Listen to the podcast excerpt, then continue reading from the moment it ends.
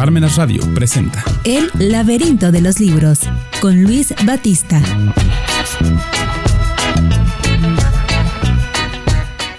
Queridos amigos, bienvenidos al laberinto de los libros.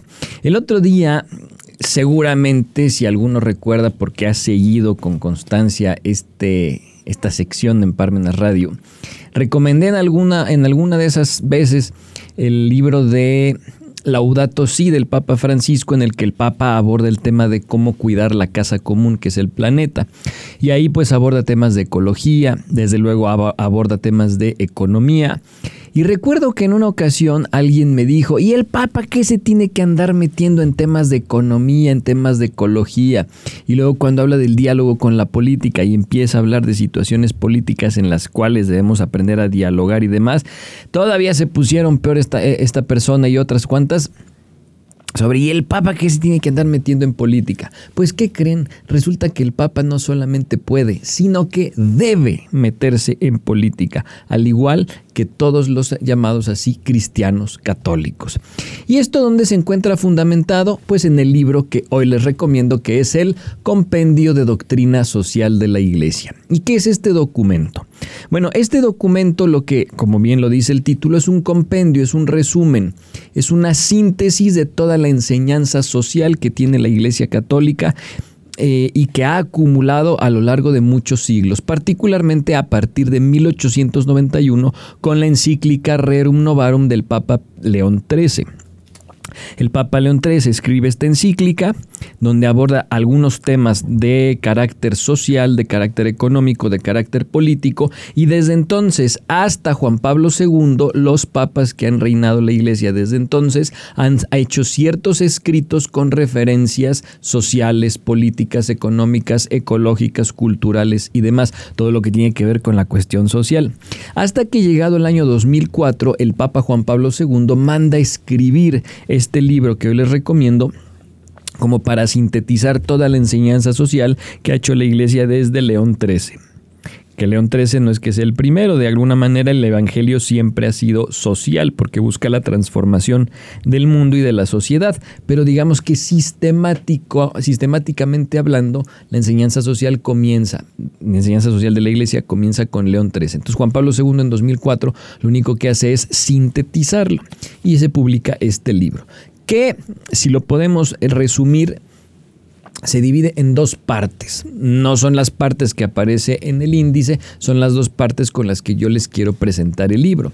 La primera parte nos va a presentar los principios de la doctrina social de la Iglesia, cuáles son esos principios, esas reglas del juego y en un segundo momento, cuáles son los ámbitos donde poner en práctica, dónde aplicar esos principios.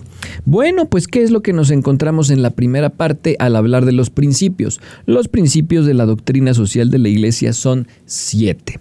Son las siete reglas del juego. Cuando hablamos de doctrina hay que hacer una diferenciación entre esta, que es una doctrina, y las ideologías ambas son un conjunto de ideas, la única diferencia es que la doctrina busca presentarse y la gente pues que lo quiera aceptar y vivir, adelante, la ideología no. La ideología son una serie de principios en las que quien lo propone tiene cierto poder y busca obligar a la gente a que los viva a manera de actitud dictatorial. cuáles son los principios de la doctrina social de la Iglesia. El primero es el principio del bien común. Ese principio en el que en una sociedad lo que tiene que regir es el bienestar de todos. Incluso para que pueda darse este principio del bien común, lo que propone la iglesia es que uno tiene que aprender a sacrificar ciertas cosas personales que no son esenciales. ¿Para qué? Para lograr sumarse al bien de la comunidad. El segundo principio es el destino universal de los bienes, que va muy ligado al tema de la propiedad privada. Y esto tiene su fundamento en el libro del Génesis, cuando Dios, al crear, al ser, al, crear el mundo, al crear al, al ser humano, le dice al ser humano, sed fecundos, multiplicaos, henchid la tierra. Y además dice, sométanla y domínenla. ¿Qué quiere decir esto? Responsabilízate de la creación. Responsabilízate de este mundo que te estoy dejando. Y en ese sentido, todos los bienes del mundo por eso tienen ese destino universal, son para todos nosotros.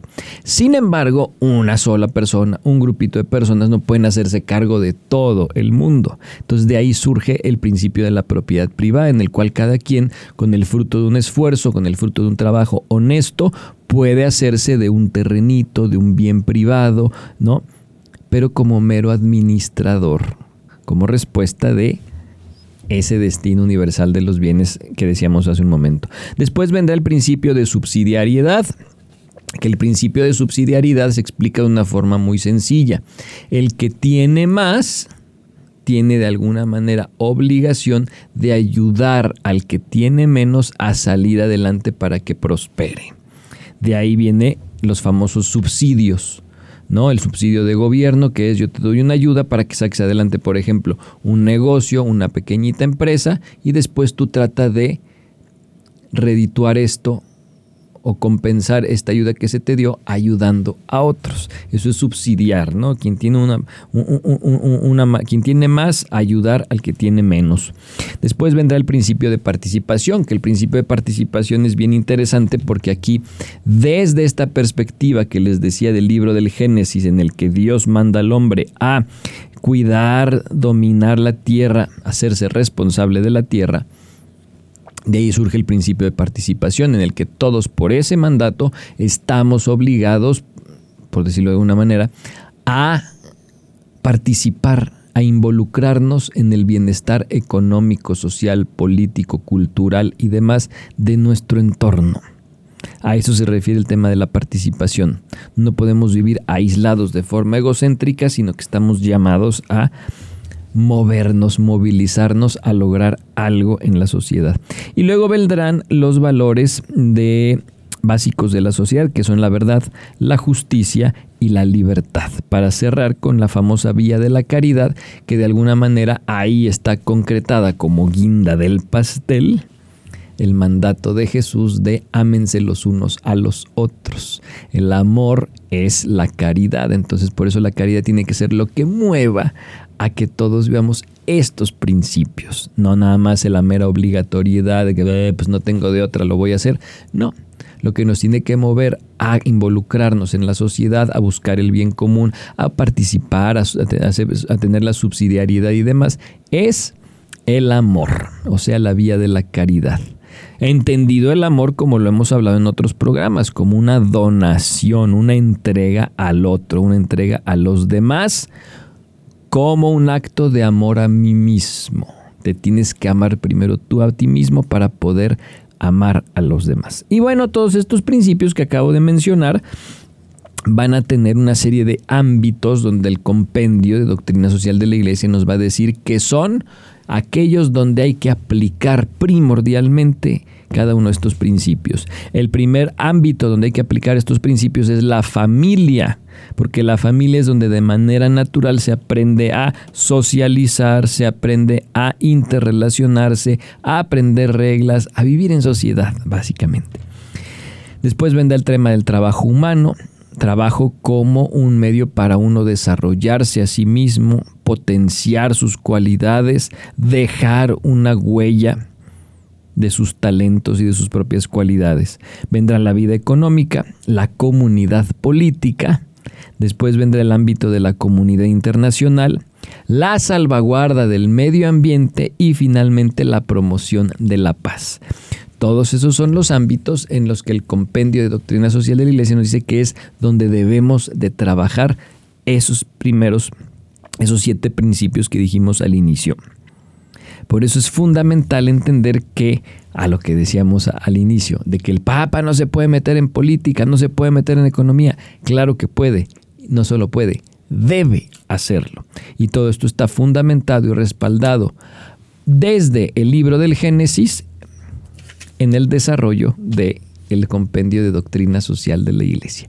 Bueno, queridos amigos, este es el libro que hoy les recomiendo y pues la siguiente semana vamos a tener una continuación con otro libro similar para profundizar en estos elementos que tiene mucho que ver con nuestra cultura judio-cristiana. Soy Luis Batista, nos vemos el próximo lunes, ya lo saben, a las 11 de la mañana, solo aquí en el laberinto de los libros en Parmenas Radio. Parmenas Radio presentó El laberinto de los libros con Luis Batista.